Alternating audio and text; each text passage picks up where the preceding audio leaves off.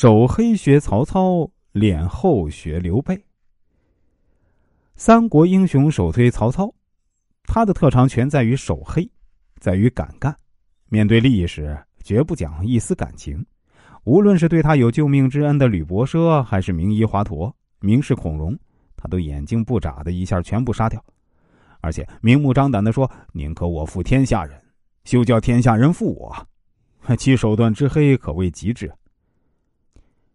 其次呢，要学刘备，他的特长全在于脸皮厚，会哭。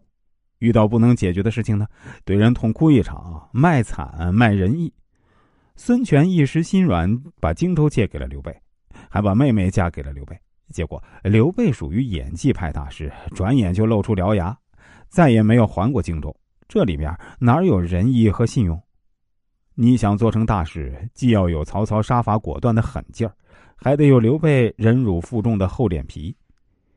那些给你第一印象特别好的人，你一定要特别小心，这代表他在刻意伪装。因为是人就会有缺点，就不可能是完美无缺的。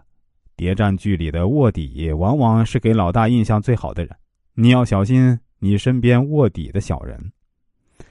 世上呢有三种人：圣人、小人、伪君子。圣人很少。小人一眼能识破，最防不胜防的其实是伪君子。圣人很稳定，基本啊只做好事；小人也很稳定，基本只做坏事。伪君子就不同了，他们有时做好事，有时做坏事。我们真正要防的，其实不是小人，而是伪君子。